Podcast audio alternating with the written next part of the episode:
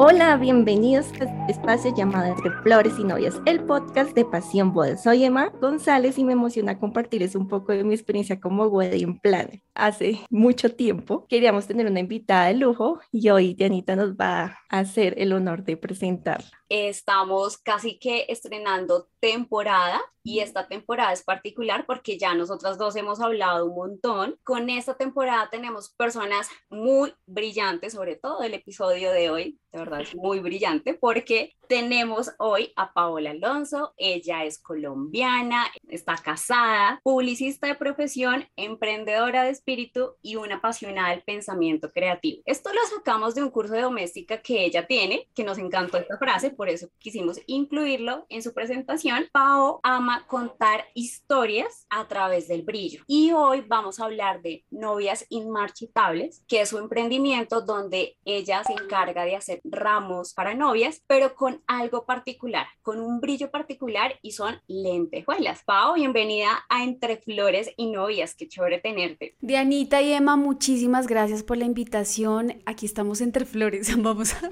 tener una conversación bien interesante porque, bueno, esto ha sido, como les contaba inicialmente, ha sido muy nuevo para mí, las novias y todo el mundo que las rodea. Ha sido un camino que, del que he aprendido mucho y aquí vine a aportar eh, desde el arte que, hago, mi técnica y bueno, mi concepto, involucrarme un poco más en este mundo de las novias. Así que muchísimas gracias por la invitación y ojalá se queden hasta el final. Pau, ¿cuánto llevas de casada? Llevamos cinco años. Oh.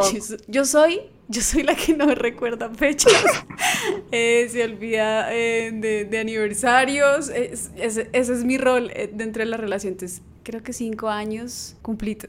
Me hiciste dudar, ¿será que son seis?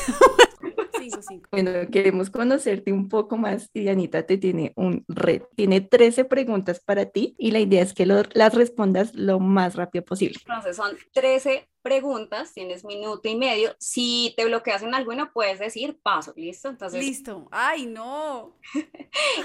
la idea es saber si logramos las 13. ¿Por qué vamos a hacer esto? Porque, eh, bueno, digamos que nos gusta conocer quién está detrás de una marca, de un emprendimiento, de una empresa, conocer su humanidad y no solamente pues hablarles y venderles la idea, sino quién está detrás de novias inmarchitables. Entonces, esto lo vamos a conocer en minuto y medio. El reloj empieza a funcionar después de que lea la primera pregunta. No. Una anécdota del día de tu boda. Ay, a mi esposo le dolió la cabeza todo el tiempo. ¿Qué cambiarías de tu boda? Ay, mi ramo. ¿Qué fue lo que más te gustó de tu boda? La ceremonia, es decir, eh, cuando nos dimos los votos, esa fue la parte más linda. ¿Qué es lo que más admiras de tu esposo? Eh, su capacidad de decir las, la verdad de una forma linda.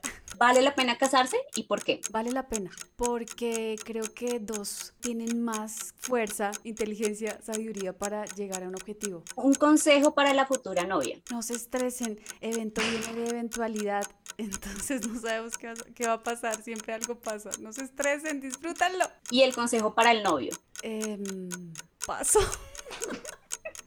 Damas de honor, ¿sí o no? Sí. ¿Mesa de postres o pastel? Mesa de postres, todo lo que sea rimbombante. ¿Invitaciones digitales o impresas? Impresas. ¿Una locación o destino soñado para casarse en Colombia? El castillo marroquí. Ay, no. No tengo ni idea, yo soy la, la Plaza de Bolívar. ¿Y flores favoritas para un ramo de novia? Rosas. Una entrada creativa para la novia en su matrimonio. ¿Una entrada de plato? ¿O una eh, entrada para la... cuando entra la novia? Muchas burbujas. ¿Cuánto tiempo? La verdad, 1.59. Bueno, igual queríamos chismosear todo. Que quería que contestara todo. Me sorprendió que dijeras invitaciones impresas, porque la mayoría, y bueno, y viendo tus redes sociales, tú eres demasiado de la nueva onda, diría yo. ¿Por qué dijiste eso? Pues yo soy muy material, realmente. Eh, bueno, hablando puntualmente, soy muy materialista. Digo, mi trabajo es material, entonces creo que eso hace que tenga más sentido todo mi discurso y siento que nada más pongámonos eh, un referente como las fotos. Nosotros hemos perdido un montón de fotos porque no las tenemos impresas, entonces hay cosas que yo quisiera haber guardado y no guardé porque lo material tiene como algo especial, te evoca ese momento y la parte digital siento que sí, sí tiene, o sea, cumple, pero no es lo mismo conectar todos los sentidos con esa, con esa materia, con ese objeto. Pau, bueno, ¿cómo fue tu ramo? ¿Por qué dices que, que te hubiera gustado cambiar eso? Mi ramo sí fue de, de lentejuelas, fue con rosas en lentejuelas, pero no las rosas de hoy en día, era súper diferente. Y lo hice un día antes, o sea, no es el ramo que la directora de novias inmarchitables especializada en flores y en ramos en marchitables y brillantes hubiera llevado. Sin embargo, a las novias les encanta ese ramo, esa técnica que de hecho va a volver porque siempre que digo estas flores que hacíamos antes, o sea, como que las tildo de mal hechas, de feas y a la gente le encantan porque son súper diferentes. Entonces lo hubiera cambiado porque no lo dignifiqué, no le di el valor que tenía el ramo, o sea, como que lo hice a toda y, y ya, entonces sí hubiera sido mucho más lindo. Y ahí, no me, ahí yo no sabía a qué me iba a dedicar, o sea, que gran parte de mi tiempo y mi trabajo iba a ser novias y ramos, entonces no tenía, estaba lejos de imaginarme eso tú dijiste, yo le diría a la novia, no se estrese, o sea, es una eventualidad, disfrute su momento. Pero bueno, ¿cómo fuiste tú el día de tu matrimonio? Me estresé horrible, me entristecí porque ciertas personas como que se fueron antes de lo que yo esperaba. A algunas personas por temas religiosos no estaban muy de acuerdo con que yo, con que yo no estuviera casándome por cierta religión. Entonces sentí esa incomodidad y eso me quedó para siempre. Entonces eh, me estresé por eso, me estresé porque la comida de pronto no fuera a alcanzar, si alguien quería repetir, porque yo no tenía casi presupuesto en esa época, casi que fue como decimos popularmente en Colombia con las uñas. Entonces yo veía los platos y para mí eso era un milagro porque fue muy difícil y yo quería tener un almuerzo, tenía, quería tener una recepción porque yo, ese era mi sueño, cualquier cosa pero como nos vamos a casa y nos vamos para la casa, no, algo quería hacer. Entonces ver eso y que, ah, fuera de eso, Dios mío, faltaron dos personas que se les olvidó, o sea, como que se despertaron y como... Y si ellos no hubieran, porque todo era súper medido, o sea, no cabía una silla más, si ellos si ellos van, nos quedan dos personas por fuera porque fuera de todo invitamos a dos personas más y a estos dos seguramente eh, ese día Dios les quitó el chip que tenían una boda, se les olvidó porque ya habían confirmado, todos los estábamos esperando y cuadró todo. No, yo estuve súper estresada. Ay, no, pero anécdota y me quedé floja, ustedes no se imaginan todo lo que pasó después. Tengo que contárselo, pero esto es inolvidable, o sea, cuéntanos, cuéntanos. A nosotros nos llevaron, nosotros no tenemos automóvil, entonces no teníamos cómo desplazarnos. Entonces un tío nos llevó de ida. Yo salí de última. Miguel estaba con ese dolor y, ya, y yo fui la última en irme. no Entonces no, mi tío, el que nos había llevado, ya se había ido, todo el mundo se fue. Entonces yo me fui con, con una amiga. Entonces ellos quedaron de llevarnos al hotel, pero para llegar al hotel tuvieron que recoger a la esposa, a la tía, a la abuela. Entonces la gente se iba subiendo y yo toda vestida de novia ahí. Cuando llegamos al hotel, yo me bajé y mi vestido era así, eh, tenía una cola súper larga, así súper súper llamativo, o sea, no era como un vestido muy sencillo. Entonces, claro, yo me bajo, no era el hotel, era sí era el hotel, pero como había, había muchos, ya ni me acuerdo qué hotel era, pero había muchos hoteles de los mismos que, ay, bueno, ya ni me acuerdo. El caso era que no era, entonces yo con ese vestido, y vuelve y súbame, no, eso fue, ay, yo decía, no puede ser, y eso me apretaba. No, eso fue muy chistoso, fue muy chistoso porque la gente subía al carro que hace poco. Fuera de eso, se nos quedó una, se nos quedó una plata en la casa, entonces nos tocó devolvernos, llegamos súper tarde. Yo digo, ¿cómo, ¿cómo nos pasa eso tan chistoso? Hoy nos reímos, nos reímos. Algo creativo que hayas hecho para tu boda, algo Yo hice la decoración, yo hice la decoración y hicimos una nube gigante que le caía lluvia en lentejuelas. El problema es que le cayó lluvia de verdad porque como alguien dijo por ahí, llueve en todas las bodas y llovió en la nuestra y pues esa nube se, se llenó de agua, y pero, pero fue lindo, fue, fue lindo como el tema de la decoración, le hice yo misma, hice unas piñatas por todo el salón, decoré una rueda, estas de parque, también como con, todo era con el mismo papel, bueno, me ayudaron, yo no lo hice todo pero sí dirigir como esta decoración eh, fue bien bonito, o sea, creo que fue de las cosas más lindas que hice una cola, no me acordaba, una cola de, de ballena, eh, y había un lago en el lugar, yo me casé en el Museo del Chico, y había un laguito, entonces puse una cola de ballena que yo construí para mi boda, entonces pareciera que había una ballena que sacó la cola. Oye, ¿tienes fotos?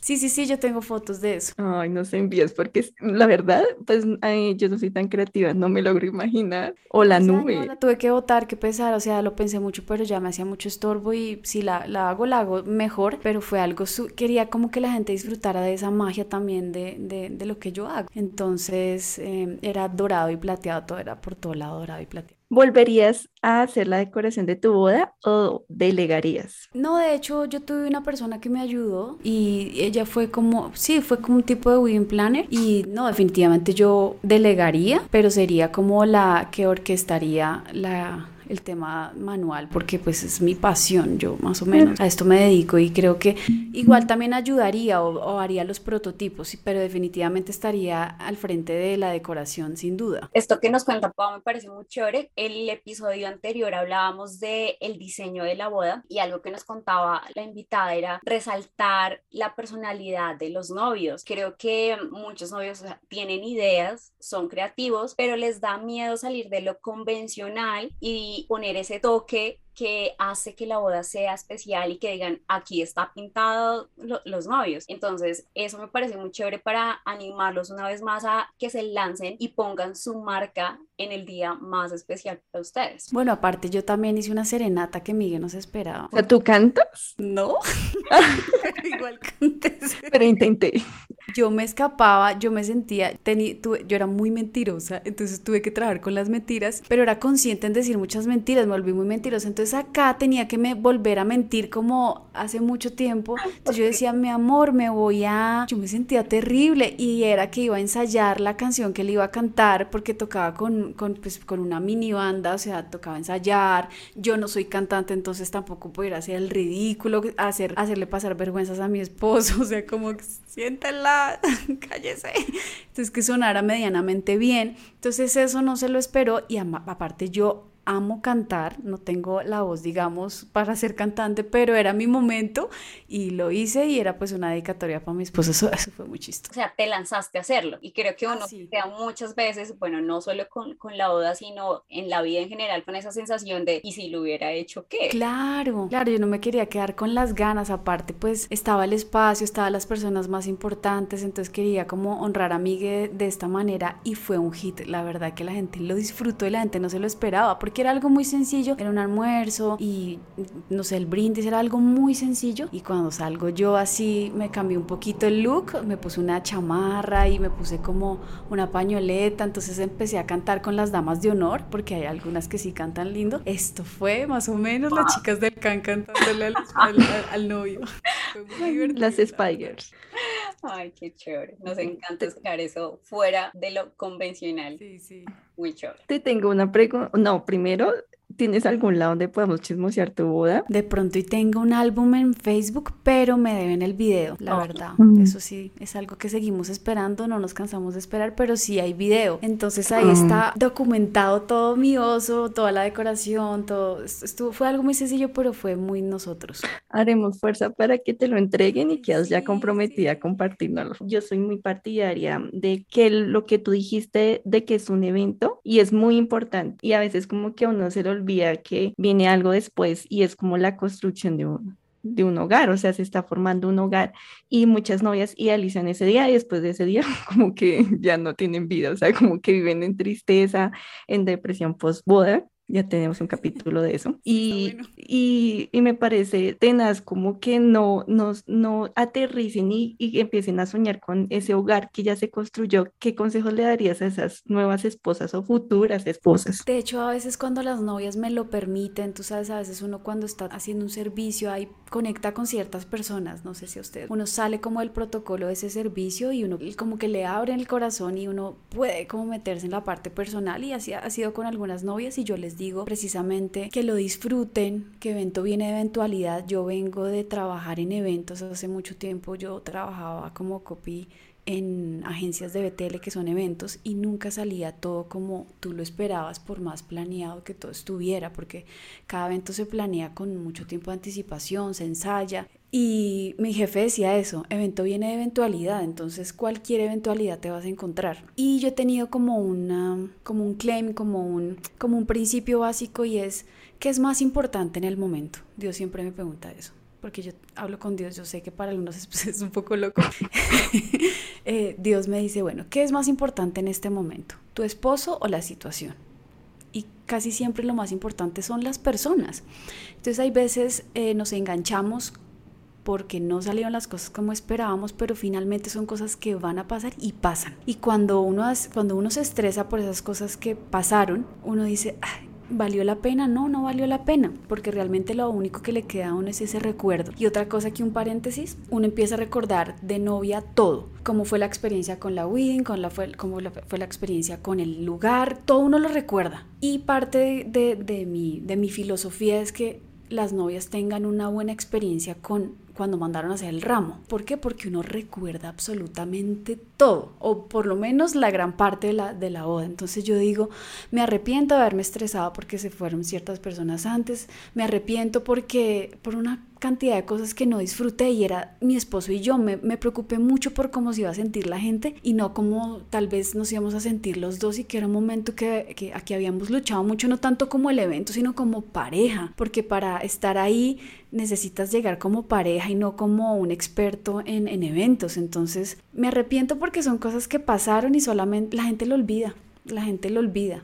Entonces eh, me estresé creo que de más y me hubiera relajado. Ay, no hay asiento, pues siéntelo donde quiera, no pasa nada. Ah, se acabó esto. Ah, no pasa nada. Sí, eso pasó y realmente no valió la pena. Entonces les digo eso, no se estresen y a Dios le encantan las bodas y Él siempre va a poner de más de lo que uno espera. Yo realmente no esperé tener una recepción, pero la tuve en el lugar que quería, como la quería, con las personas que quería entonces creo que a Dios le encantan las bodas y siempre va a estar detrás para que se cumplan los sueños de las novias y de los novios también. Bueno, creo que tú ya has empezado a ser parte de las historias de las novias, pero ¿de dónde nació Novias Inmarchitables? ¿En qué momento tú empezaste a entrar en todo el mundo de las novias? Mira, Diani, yo empecé hace 11 años con el proyecto de Paola Alonso que lleva mi nombre, que es alrededor de, del brillo, de explorar el brillo al máximo. El brillo tiene un gran recorrido en el tema de la moda. Hay expertos en moda eh, brillante, en lentejuelas, canotillos, bordados, bueno, todos conocemos a estas grandes marcas, pero el brillo eh, yo lo introduzco, digamos, en otros ámbitos o disciplinas o panoramas o imaginarios.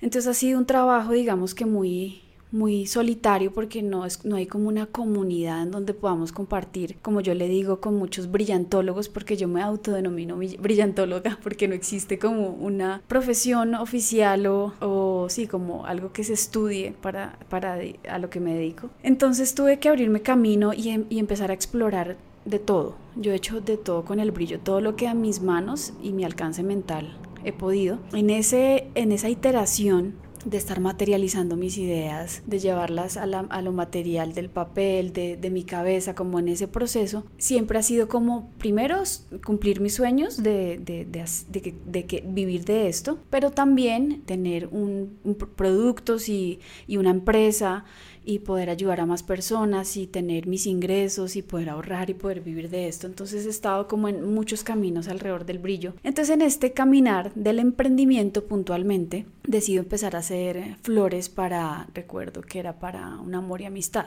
Entonces hago estas flores para amor y amistad en otra técnica totalmente diferente y me va bien me empieza a ir bien, vendí como por la temporada, les hago unos empaques súper lindos, me invento la técnica, pues tampoco digo que me la inventé totalmente porque pues obviamente hay muchas eh, técnicas existentes en, muchos otros materiales que también he podido coger, entonces funcionó, pero fueron las personas las que dijeron, eh, bueno, yo quiero un ramo con tus flores y ahí yo hacía como por encargo, pero jamás lejos de imaginar. Pero lo que ya digamos que detonó fue un encargo que me hizo una persona muy especial que se llama Rocío Corson y ella quería una flor puntual, pero era una flor muy difícil de hacer, yo no tenía ni idea cómo hacerla. Ahora tú la ves y dices, ah, eso es súper fácil. Si tienes medianamente un talento manual nivel básico, tú dices, ah, puedes llegar a eso, pero en ese momento se los juro que no sabía cómo plasmar lo que ella quería. Y yo le, yo le digo a la persona con la que estaba contactándome, eh, su asistente, yo le dije, la verdad no sé cómo hacerlo, no sé, no tengo ni idea. Y yo le dije a mi esposo, yo no quiero hacer eso, eso está muy complicado. Va a escribir que no. Muy complicada y mi esposo me dijo, no, hagámoslo. Eh, hay Miguel como que él nunca se involucra mucho en el tema manual, pero puntualmente sabe sí empezamos a hacer un prototipo y yo no podía creer lo que había salido de, de mis manos y mi mente. Se lo entregamos a, a, a, a, esta persona y pues obviamente ahí empezó un camino, o sea, como que hallamos físicamente y a nivel de emprendimiento algo muy valioso. Entonces eh, me empezaron a, fueron como dos novias que me, me encargaron ramos y yo ahí me lancé. Yo tenía mucho miedo porque si he fracasado, ay, yo tengo máster en fracasos de, brillantología. Uf, yo he hecho muchos productos que no es que hayan fracasado, porque para mí ya hacerlos es, es, un éxito, pero no, han, no me los han comprado como yo esperaba. Entonces, eh, a nivel de empresa, pues así un fracaso. Entonces, yo me lanzo con mucho miedo, porque yo no soy muy miedosa para lanzarme porque soy medio irresponsable y para, como hagámosle. Y aquí tenía un poco de miedo porque estaba cansada como de que las cosas no salieran como yo esperaba, como que me sentía emprendiendo con un chiste, como que era la niña soñadora pero que andaba sin cinco, entonces yo como, ah, sí, muy lindo todo, pero no tengo para el bus, sí, muy lindo todo, pero miren cómo me tocó hacer esto. Entonces era frustrante porque yo tenía mi vida armada en publicidad, tenía mi buen sueldo, tenía mi vida arreglada, entonces yo sentía que muchas veces como que dije, yo qué estoy haciendo. Entonces ese fue mi último, no mi último, pero sí fue como una, una decisión importante. Entonces me lanzo porque una revista me llama, una revista que se llama Lo, que es, es colombiana, y me, me dice que si les presto el ramo para una publicación de nuevas y yo dije, aquí fue.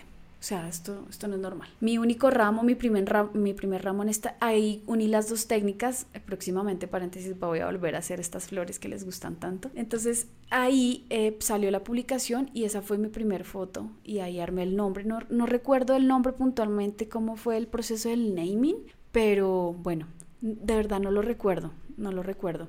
Pero bueno, yo soy publicista creativa copy, entonces ahí hay un proceso creativo pues para sacar los nombres, llegué a este y volví a, empezar, porque no es marchitables, fue volver a empezar en algo totalmente diferente. Gracias a Dios yo tengo algunas personas que están en el medio, digamos en el medio de las novias, y ha sido como fácil identificar eh, ciertos ítems del emprendimiento en el tema de las novias. Y ahí empecé a hacer, pero lo que detonó todo, o sea, lo que hizo que Novias y Marchitables, digamos que se conociera a nivel latinoamericano, porque yo más que todo vendo a México, Chile, Perú, a, otros países, les como digamos que el 80% de mis, de mis clientes, eh, fue a través de una influencer que se llama Kika, que le estoy infinitamente agradecida. Ella fue muy generosa, demasiado más de lo que yo esperé, con su ramo, fue un canje, pero ella insistió en pagármelo y pues obviamente en ese momento a mí me servía mucho más un canje. Eh, fue una mujer muy generosa que de verdad le dio una visibilidad importantísima a la marca y ahí empecé a recoger los frutos de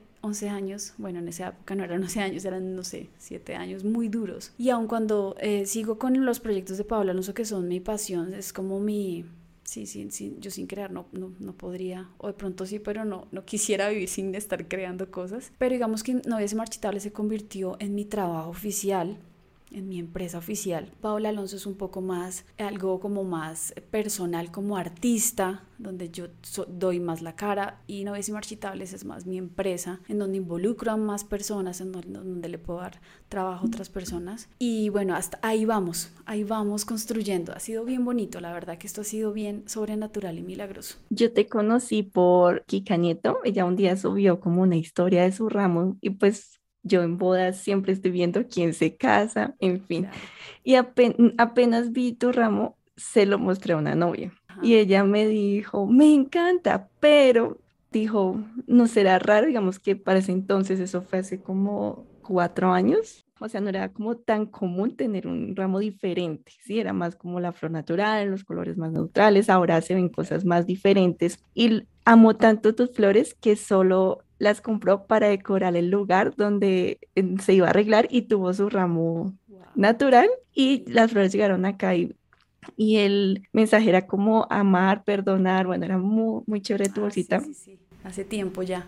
Ah, sí, sí, fue hace tiempo, pero digamos que iba mi pregunta, ¿por qué elegir un ramo como el tuyo y no un ramo tradicional? Porque a la, a la, a la que, a Erika, que sé que me escucha, eh, le dio miedo elegirlo, como pensar que era inapropiado, que no se iba a lucir, pero amaba tus flores que las tuvo ahí solo al lado de ella para arreglarse. Entonces, ¿por qué elegirlo? También hago ahí como un paréntesis y es, creo que mm, pues uno está también encasillado a cosas tradicionales que siempre se hacen y uno siempre usa las flores, el ramo, no sé, para hacer la actividad de rifarlo, tirarlo a, las solteras, pero creo que estos, estos ramos son tan lindos los tuyos que uno dice, pues no voy a hacer jamás. actividades, o bueno, puede que sí, pero creo que están esas cosas tan arraigadas de, de lo que siempre se hace, entonces sí, ¿por qué usar un ramo diferente y no de flores naturales? También me hago esa pregunta porque yo, es imposible que yo compita con una flor natural, es que es lo más precioso que hay. Entonces yo a veces digo, gracias porque prefieren una flor mía, yo sé que es inmarchitable, pero no tiene esa, ese misterio o esa magia efímera de una flor viva. Y yo digo, no sé por qué, pero me escogen y gracias a Dios me escogen porque por eso tengo trabajo, pero siento más allá de eso, sí, no sé, hay algo especial. Hay algo especial en donde que las novias ven, porque yo nunca me, yo la verdad me pregunto lo mismo. Yo digo, pudiendo escoger un ramo natural, escogen un ramo como el mío, artificial, aparte que yo trato de que se vea lo menos artificial posible. Pero creo que puedo identificar algunas razones y la primera es porque se quieren ver diferentes, porque quieren llevar una pieza de arte en sus manos, porque les va a durar para siempre. Y respecto a lo que decías, eh, Dianita, casi que yo me puedo estar, si esto llega a ser muy eh, universal, puede estar dañando una tradición de muchos años de lanzar el ramo porque como yo a veces pongo en algunos textos, digo, los ramos que nadie quiere lanzar, porque ninguna novia quiere lanzar su ramo. ¿Qué hacen las novias que quieren lanzar el ramo que sea inmarchitable? Porque eso es una pregunta que me hacen puntualmente. Les hago una réplica muy pequeña para que lancen cuando ellas quieren que las, eh, los invitados sientan que también se llevan una partecita a su ramo, pero inmarchitable. Entonces hago una réplica muy chiquita y lo lanza. Ninguna lo ha querido regalar. Y lo otro es que yo sí les digo, pues manda a hacer uno natural para lanzarlo y eso lo hacen muchas o, o tienen, ellas arman sus ramos artificiales con flores artificiales, pero ninguna. O las novias también podrían con los, las flores de los arreglos, que igual eso ya después se bota, ya se lucieron, armar su ramito y tirarlo ya. No les cobran de más. Exacto. Y hay unas que no les importa. Es que yo con esto me ha enseñado, vean, de verdad que aquí me podría quedar toda la noche contándoles. Esto ha formado mi carácter. Esto ha sido impresionante porque yo soy la misma que hace la obra de arte. La famosa artista que hace la obra de arte es la misma de servicio al cliente. Entonces yo he tenido que lidiar con unos personajes que, ahí sí, yo era enemiga a la frase que el cliente siempre tiene la razón. Yo decía, ¿cómo es posible que el cliente, el cliente no siempre tiene la razón? Ya cuando tú vives de esto, tú dices, el cliente tiene siempre la razón y se soluciona o se soluciona. Antes esto era como, o sea, yo era, cuando llegó Kika Nieto, me llegaron, me alcanzaron a llegar aproximadamente 500 mensajes. Eso fue, lo, eso fue muy loco. En esa época Instagram era más especial con los creadores de contenido. Ahorita súper difícil porque Kiki me ha vuelto a, a, mostrar y no ha sido la misma audiencia que ha llegado. Ya nos castigan un montón, ya cambió mucho. Pero en esa época era súper orgánico. Entonces yo alcanzaba... Y entonces, claro, al, al primero yo era feliz. ¿Cómo estás? No sé qué pero al mensaje de 500 yo era como, a ver, ¿cómo no va a entender lo que le estoy diciendo? Ay, pero, pero si eso ya lo hice, pero ya leyó el link, pero esto me ha formado de una manera que yo ya tengo paciencia, mucha paciencia, porque yo, uno asume, como uno, no se está hablando esto todos los días, está familiarizando con esto todos los días. Entonces uno cree que las personas tienen que saber lo que uno sabe como, como director, como emprendedor, como constructor de la marca, qué sé yo. Y no, ellos no saben nada, y más de un ramo artificial que es hecho, que es nuevo, totalmente nuevo, o por lo menos yo no lo he visto en otra, en otra, iguales a los míos, no, no existen. Entonces me toca de ceros eh, explicarles eh, colores, las formas, cómo son las texturas, cuánto le va a durar, todo eso. Entonces, esto me ha formado como ustedes no se alcanzan a imaginar. y para ayudarte un poco en, en, tu trabajo, por si hay alguna novia que quiere hacer un ramo contigo, ¿qué es lo básico que debe saber? Por ejemplo, el tipo de flores, el tamaño, la cantidad, el tiempo, ¿Cómo sería ese proceso? Yo me he dado cuenta, Diani, qué bueno que tocas eso porque las novias han cambiado muchísimo. No es lo mismo, antes era todo súper tradicional, casi como que una regla, una ABC de cómo casarse, este es el ramo, si el vestido es así, entonces los estilos. Entonces yo me he querido salir un poquito de eso, yo soy cero protocolo O sea, imagínate, hago ramos totalmente diferentes, entonces trato de estar familiarizada con, como con las reglas básicas de, la corte, de los botoniers y todo eso, pero yo les digo, bueno, ¿y cómo crees que deba ser mi ramo? Yo, ¿cómo quieres que sea? ¿Quieres que sea grande, enorme? como tú quieras, no importa, no hay reglas, yo les digo, es como tú quieras, porque lo único que te va a quedar ahora es el ramo y también son las fotos. ¿Cómo tú te quieres sentir? ¿Quieres un ramo grande, exagerado y que también el vestido sea exagerado y así quieres ir? Si así quieres ir de una. Pero ya cuando eh, me pongo más, digamos, protocolaria, eh, digamos que lo primero que les digo es, ¿qué quieres que sea más protagonista? ¿Tu vestido o el ramo? Porque van a competir. Entonces, si el vestido es muy, eh, mm, como que tú le pusiste mucho detalle, porque hay novias que son súper sencillas para sus vestidos, son súper básicas, entonces ahí suma un ramo rimbombante, grande, eh, brillante y también va de acuerdo a, los colores, a la paleta que escojan. Eh, hay veces lo, lo, que mandan el ramo también son los arreglos que mandan a hacer, entonces me mandan sus, sus arreglos, sus referentes y hay veces viene el tema emocional. Hace poquito, el último ramo que publiqué eh, no sé para cuándo estén escuchando esto, pero revisen un ramo que es una cascada de rosas blancas y orquídeas rosadas. En este momento, al día de hoy, es la última foto. Este ramo no importaba la paleta, eh, importaba pero no en un porcentaje tan importante.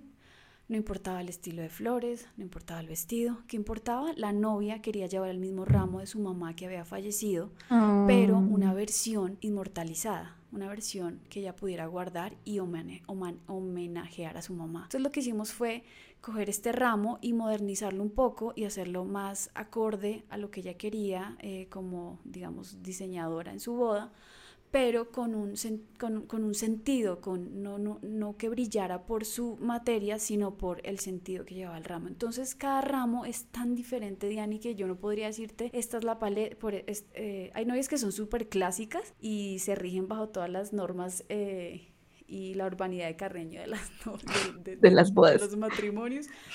Y hay otras que son más relajadas y hay otras que son súper creativas, cuando ustedes vean un ramo de una flor nueva, como lo que pasó ahorita con las, los ramos nuevos que son las peonias, la flor de loto, eh, un montón de flores que yo ni conocía, son esas novias que tienen claro, yo amo esas novias, ay, esas novias yo las amo, que tienen claro lo que quieren. Quiero esto de este color, eh, si me dejan meterme un poco, pero saben lo que quieren y me llevan a retarme como que puedes hacer esta flor. Yo nunca digo que no, antes era, era como que no. Ahora yo o sea, me abro a las posibilidades de las novias porque me encanta explorar nuevas flores porque eso me sirve a mí también, porque ellas están pagando por esa exploración, entonces yo aprovecho y cumplo sueños. Me he vuelto muy relajada con el tema porque yo sí quiero que recuerden su ramo como una experiencia linda. Ah, bueno, la novia de las peonias eh, era mía, se casó en Ibagué. te quedó divino. Qué mujer, ay Dios mío, no sé si ella te contó. Imagínense que yo creí que la fecha era no sé, faltaba mucho más y faltaba muy poquito. Y ella empieza a llorar. Sí, es que le pasó de todo. Empieza a llorar y me dijo, ay, perdón. Es que nada sale porque yo le dije que no me comprometía porque estaba muy encima y las peonías llevan el doble de pétalos que lleva una flor, una rosa, perdón. Ella llora y me dice que nada le ha salido, que no, que no me preocupe. No, yo dije, no, lo hacemos. lo hacemos como sea, lo hacemos. Y ese ramo es una obra de arte. O sea, para mí es uno de los retos más grandes que he tenido de los ramos porque las peonias, cada flor tiene que parecerse a la flor y es muy difícil a veces, o sea, se ve fácil, pero es difícil de que no parezca una rosa, que una flor de loto no parezca no sé, un lirio, que un lirio no parezca que es un anturio, que sí, son cosas, son detalles, tal vez la gente no percibe, pero que como reto eh, creativo y artístico tengo que hacerlo súper bien para que ellas sientan que llevan esa flor que soñaron. Ay, sí, yo la entiendo, sí lloro, porque mm, le pasaron muchas cosas. Un día en la hacienda, de un día para otro, me escriben como, ya no tenemos disponible la hacienda para la boda y habíamos firmado contrato de todo. Entonces, en esa misma semana me escribió eh, lo que había pasado contigo. Yo decía, ¿qué está pasando? Y con otro proveedor yo decía, ¿en qué momento esto va a salir a luz? Sentí súper mal y yo le dije, no, aparte era una flor nueva, pero yo sabía lo que se me venía pierna arriba porque las peonias son un tema importante. Entonces yo dije, no, y yo soy súper responsable, yo no soy como, yo soy lanzada en, iniciar proyectos, pero no en, en, quedar mal. Yo odio que me queden mal y por eso no quedo mal. Yo soy súper obsesiva con la responsabilidad, gracias a mi mamá que me impregnó ese valor. Entonces cuando yo veo, yo sé más o menos cuánto me demore, yo no lo veía posible. Pero cuando ella empieza a llorar, cuando ella empieza a abrirme su corazón, es de ese tipo de novias que, que, que, te permiten de pronto abrir una puerta más. Y yo me conmoví mucho y yo le dije, vamos a hacerlo, lo vamos a lograr. Y como que, bueno, espero haber sido como eh, algo lindo para recordar en su boda. Sí, te amo, te amo. Ella no quería, mejor dicho, que su ramo lo cogiera nadie y es pesado, o sea, es pesado y le va a mandar a hacer una urna de cristal para ponerlo en su casa. Bueno, lo amó, amó tu trabajo, amó las peonias y no, te quedó divino. Oye, creo que ahorita yo nombré que compramos flores individuales para la novia, pero entonces sí lo hacía, ¿cierto? Ahora ya no, ahora son ramos completos. Pues lo hacía, lo que pasa es que hay un tema ahí súper complejo con el tema de derechos y yo sé que, obvio, como dicen, es que usted no se ha inventado las flores, pero no, pero pues está así. Entonces, es muy difícil. Entonces yo dejé de vender flores individuales precisamente porque me las compraban para copiarlas, para ah. desbaratarlas, eh, para ver cómo las armaba, cómo estaban hechas. Entonces sé que una persona no va a pagar por un ramo para desbaratarlo. Bueno, de repente sí. Eso fue un tema que, bueno, si me preguntan algo difícil que me ha tocado lidiar, ha sido el tema del plagio. me ha dado muy duro me da muy duro, no sé qué va a formar esto en mi carácter, en mi vida, en mi humanidad, pero esto me cuesta demasiado porque yo cuando inicié nunca le robé la idea a nadie. De hecho hay mucha gente que se dedica al brillo, a las lentejuelas, no soy la única en el mundo, de repente en Colombia y en Latinoamérica no tanto, pero cuando veo una idea buena no digo, uy, voy a cogerla, sino ¿Cómo hago y cómo transformo esta idea? Ahora pueden haber coincidencias creativas y ya nada que hacer. Pues yo no, lo hicimos al mismo tiempo, coincidimos, pero hay gente que se le, se le ocurren las ideas después de ver mis flores. Entonces, pero ya retomé las individuales, pero solamente lo hacemos con las rosas. Pero no, no es que lo mueva mucho, no es como de pronto eh, hay personas que lo quieren hacer por un detalle, y, pero lo hago más por el lado de Paola Alonso. O sea, el empaque no es como de novia, sino más de Paola Alonso, que, que es un empaque súper lindo, que es que lo quiero vender como una obra de arte, pero no es que le dé tanta fuerza precisamente porque tengo ahí un ayayay, tengo temor también porque la gente tal vez no, siempre compran con la mejor intención, entonces, eh, bueno, eh, igual sí lo hago, o sea, si te interesa, sí lo hago, pero no es algo que promueva mucho. Lo mío en este ah, momento, lo importante son las novias y hacer estas creaciones eh, armónicas con, para, para ese momento, eso es como mi, mi, mi objetivo. Y aparte de los ramos, ¿te han pedido algo más, pero para una boda? Sí, imagínense que una vez me pidió una novia, ese está en la cuenta principal porque si lo subo a novias y marchitables nadie lo va a entender. Me pidieron un, un loro, un loro, se me olvidó el nombre de este loro, es una especie súper linda, el de Blue, eh, no sé si recuerden esta especie, ¿cómo se llama? La película. del Brasil. Y ella no quería, hay mujeres que no les gustan las flores, no entiendo cómo, pero bueno, ahí estoy yo para salvarlas. y llevaba, quería llevar esta especie en vez de un ramo y es, yo nunca había hecho un pájaro, yo lloré haciendo ese pájaro, no les miento, o sea, yo lloré y estaba a nada decirle a la novia, mira, te devuelvo la plata, pero, pero yo eh, respiré y el pájaro es un absoluto espectáculo espectáculo. Es precioso y ella, y lo logramos hacer lo más em, real posible, tanto en tamaño y proporción. Tratamos de simular todo lo que rodea a este pájaro, como la rama en donde iría parado. Y bueno, ella, ella me mandó a hacer esto. Eso me pareció muy bonito, muy particular. Ahora, bueno, no hemos concretado, pero, uff, me manda, si, si esto sale, es de verdad que es, es, muy especial porque es una flor, es una planta que quiere llevar la novia, pero la planta es, la descubrieron aquí en Colombia y no la pueden sacar de su hábitat. Entonces es una planta que el papá de la novia descubrió porque él es botánico, oigan esto tan espectacular. Entonces quieren hacer una réplica brillante para que la novia lleve. O sea, esto me parece sacado los cabellos. Yo Estoy esperando que la novia me diga, empecemos. La amiga la novia, que es la que se lo va a regalar. Y esto te ha llevado a conocer, o sea, conocer de flores, de plantas, de nuevos. Tal, porque tú eres, yo era, yo vivía, o sea, para mí las flores eran un paisaje y no, o sea, hasta ahora me empecé a involucrar y ahorita voy a empezar un proyecto botánico en donde empiezo a explorar las flores exóticas, eh, generar otro tipo de, de ensamblados, de materiales, pero ya como proyecto más de Paola Alonso, a menos que alguna novia quiera llevar estas flores. También he visto que haces botoniers, eh, las pulseras para las damas de honor, eh, la corona para la pajecita, o si una novia quisiera el tocado, también se lo haces. ¿Te arriesgarías a aceptar una decoración? Yo, yo a todo le digo que sí, yo a todo le digo que sí, la verdad, porque todo lo que tú me dices, los botoniers, las coronas, los brazaletes han sido encargos de novias, no ha sido como, mm, pensemos, ay, saquemos unos brazaletes, yo no he sido muy, no he sido muy intuitiva como el tema de porque no conozco, pero son las novias las que inician. Entonces, cuando una novia, digamos, me mandó, cuando me mandaron a hacer los brazaletes o las coronas o las tiaras o los tocados, yo inmediatamente lo pongo en el catálogo porque fue, si se le ocurrió a ella, seguramente alguna otra novia va a quererlo, pero no es algo que yo inicie.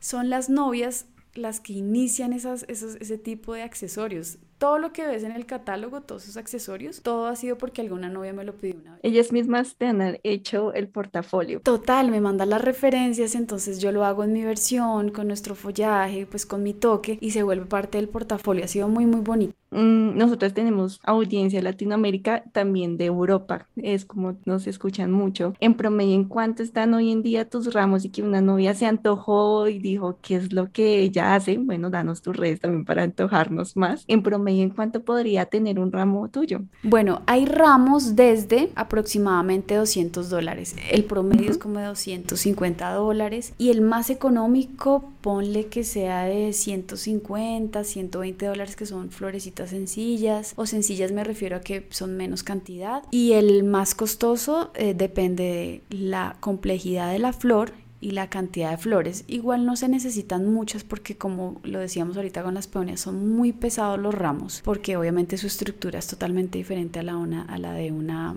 flor natural. Entonces llevan mucho trabajo, los materiales han estado súper escasos y creo que me puedo dar el lujo hoy de decir que no lo van a encontrar en ningún lado y que es una pieza, espero y lo consideren como arte, y si no, es una pieza de lujo para, para su boda y que lo van a tener para siempre. Entonces, eh, este es el promedio entre 200 y bueno, he hecho ramos eh, hasta de, no sé, 2 millones de pesos. Entonces, puede ser tan económico y tan, eh, digamos, ostentoso como ustedes lo consideren en su presupuesto. Pero yo cumplo sueños. Lo hemos hecho ramos de todos los precios y lo más importante es que hay, muchas sueñan con las flores, entonces con tener esos, nuestras flores, entonces a mí eso me conmueve mucho, entonces yo hay veces muevo cosas, estrategias, tamaños para que ellas puedan porque eso a mí me conmueve mucho, que alguien quiera tener tu producto en tu día más importante, eso, eso, eso no pasa todos los días. Entonces yo ahí soy un poco más flexible y armamos el ramo juntas. Pau, y bueno, ya para ir cerrando este episodio, metafóricamente para ti que es una novia inmarchitable? Una novia inmarchitable es una novia auténtica que no le importa el que dirán precisamente porque lleva un ramo que no es como la gente espera. Es una novia que la mayoría de mis novias no son novias que tengan un, como un gran acceso económico, son personas que han ahorrado, que han eh, hecho su esfuerzo para tener un ramo mío y eso lo valoro muchísimo. La gran mayoría son personas que han ahorrado, que les han regalado su ramo, porque aunque no es lo más costoso, tampoco es eh, lo más económico, digamos, eh, en, estos rangos de precios y lo valoro mucho. Entonces, una novia trabajadora, una novia que tiene sueños y los cumple, porque muchas de las novias que tenemos de novias inmarchitables son novias que me han escrito desde años atrás, que yo digo, en serio me escribió y me cotizó hace dos años. Y hay otras que me dicen, cuando yo les digo, bueno, no te, yo no me caso con, tiene que ser conmigo y como a cerrar la venta, cero. Entonces me dicen, yo les digo, pues revisa y si lo haces con nosotros, pues aquí estaremos con mucho gusto. Y me dicen, no, yo ya no tengo que pensar nada. Entonces me encanta. Mm. Nuestras novias son novias que eh, se ponen metas, se las cumplen. Eh, son novias que se atreven a soñar, que, que, que les gusta tal vez eh, todo esto que rodea nuestras flores y es como un mundo eh, lleno de esperanza, donde las flores no mueren, donde las flores eh, no se marchitan. Entonces, ese es el corazón de una novia inmarchitable, una novia que mm, siempre está buscando que las cosas, eh, pensando que las cosas van a salir bien, que todo se va a poner mejor, que su matrimonio va a ser para toda la vida. Eso es lo que he percibido de nuestras novias y bueno, creo que mucho más que me quedo corta en este momento. Digamos que algo que también podrías añadirle a tu conclusión de una novia inmarchitable es que su brillo nunca se apague que su ah, nunca se apague. Me encanta, gracias. Me lo robo, me lo robo. Oye, pero dinos tus redes sociales, donde podemos ver todo. Claro que sí. Apunten por favor y me hacen el favor cuando se casen, me siguen y ahí tomen la decisión, miren opciones, yo no los quiero convencer tan rápido, les doy opción que miren otras, otras, otros ramos.